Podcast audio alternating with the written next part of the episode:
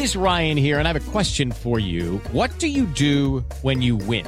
Like, are you a fist pumper? A woohooer, a hand clapper, a high fiver. I kind of like the high five, but if you want to hone in on those winning moves, check out Chumba Casino. At ChumbaCasino.com, choose from hundreds of social casino style games for your chance to redeem serious cash prizes. There are new game releases weekly, plus free daily bonuses. So don't wait. Start having the most fun ever at ChumbaCasino.com. No purchase necessary. BGW. Void were prohibited by law. See terms and conditions. 18 plus. Así sucede con Carlos Martín Huerta Macías. En este podcast recibirás la información más relevante. Un servicio de Asir Noticias. Y llegó el momento de la colaboración del abogado y notario Ángel Pérez García, como todos los lunes aquí con nosotros. Y hoy con un tema que yo entiendo le da continuidad al de la semana pasada. Angelito, ¿cómo estás? Hola Carlitos, muy buen día. Efectivamente, así lo vamos a hacer. Es el- la continuación de la adquisición que tuvieron los extranjeros eh, el, que, vimos, que vimos el lunes pasado. Y hoy vamos a ver otro tema que es la venta de esos bienes que adquirieron. ¿Cómo funciona? A ver, a ver. Bueno, eh, la semana pasada vimos cómo un extranjero, dónde adquiere sus bienes inmuebles y cómo los adquiere. Hoy ya es propietario un extranjero. Es extranjero, y ahí viene una cuestión que es importante. Un extranjero reside en México, tributa en México, paga impuestos en México, sigue siendo extranjero, entonces va a vender su inmueble porque ya no quiere estar en México y vende su inmueble. Es un tratamiento fiscal que se calcula exactamente igual que la venta de un mexicano. Es decir, adquiere un inmueble, se consideró mexicano, tributa en México y tiene algo importante, su constancia de situación fiscal, que significa que en México está pagando sus impuestos. Tiene su clave única de registro de población, que tributa aquí en México. Tiene comprobante de domicilio, en donde paga sus impuestos en México.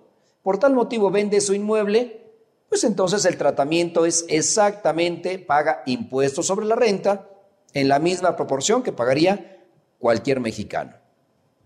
Ahora viene otra situación que es importante.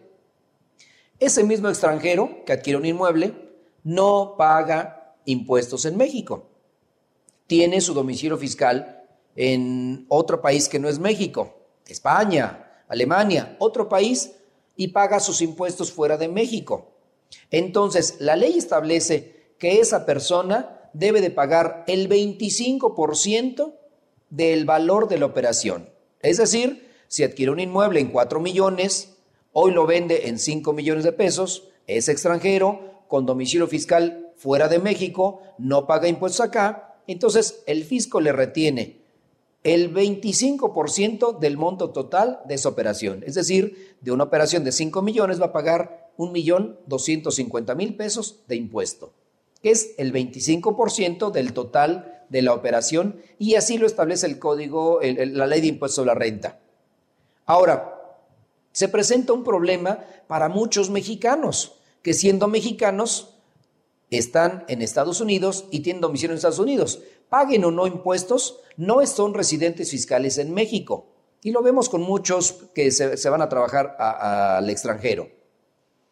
Si paguen o no impuestos, aquí no los, a- en, en ese país, aquí no los pagan. Es decir, en México no tienen un domicilio, no tienen constancia de situación fiscal, no tienen comprobante de que tributan aquí en México.